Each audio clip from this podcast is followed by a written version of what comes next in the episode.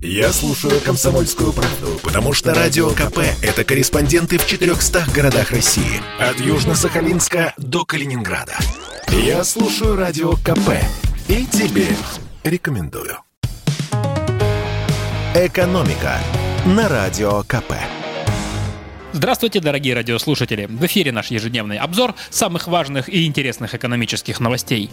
И поговорим мы, вы удивитесь, о компании Роснана, которая может подставить всю российскую экономику. Итак, в пятницу вечером на сайте Роснана появилось маленькое непримечательное сообщение о том, что компания провела встречу с кредиторами и крупными держателями облигаций. Первый день, а может даже два, на это сообщение никто не обращал внимания, но потом экономисты в него вчитались и схватились за голову. На невеселые мысли наводили обтекаемые, но многозначительные фразы в сообщении, вроде «обсуждались возможные сценарии реструктуризации в интересах кредиторов» или «накопленный непропорциональный долг требует корректировки. Да, вы все правильно поняли. Роснано, по сути, допускает возможность дефолта по своим обязательствам. На простой русский язык сообщение Роснано переводится так. В госкорпорации закончились деньги, и она на данный момент не знает, как произвести очередные выплаты кредиторам, которые, между прочим, запланированы на декабрь. Или, как минимум, просит отсрочки платежей. Но по-настоящему пугает аналитиков не возможность банкротства Роснано, а то, что это может подставить весь российский долговой рынок. Инвесторы, напуганные и неожиданным падением такого крупного игрока могут начать панически продавать облигации других госкомпаний и спровоцировать настоящий обвал. О том, как события могут развиваться дальше, комсомолке рассказал инвестиционный банкир, профессор Высшей школы экономики Евгений Коган. По словам Евгения Борисовича, произошло буквально следующее.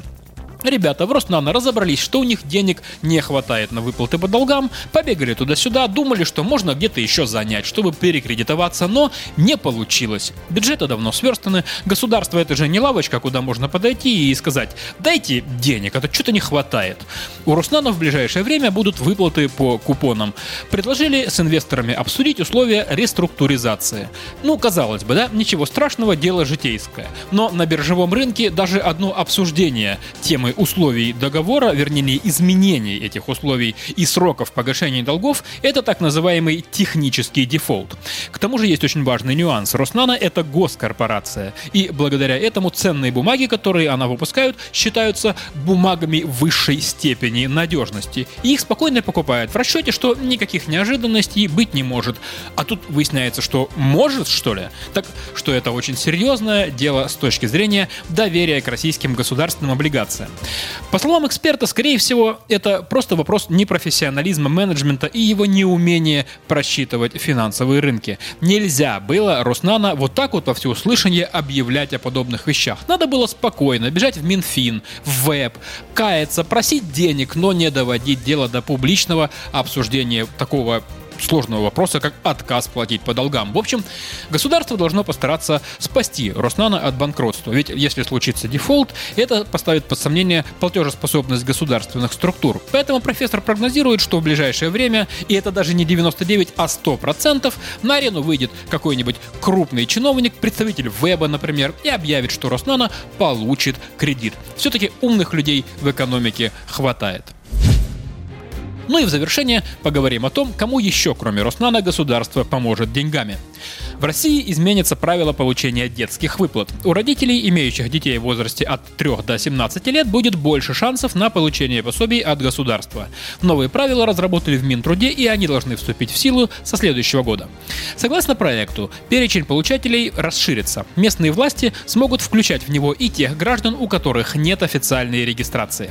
Кроме того, в правило нулевого дохода предлагается ввести исключение. Сейчас, если у семьи в течение года вообще не было доходов, в том числе пенсии и стипендии, то ей не положены и выплаты. Так вот, предлагается не распространять это правило на женщин, у которых на момент подачи заявления срок беременности превышает 12 недель, а также на тех женщин, у которых 6 месяцев вынашивания ребенка пришлись на период расчета среднедушевого дохода.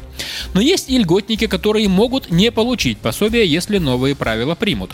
Дело в том, что при подсчете дохода будут учитываться не только зарплата, но и выигрыши в лотерею, на тотализаторах или в букмекерских бухгалтерских конторах, а также дивиденды от финансовых операций.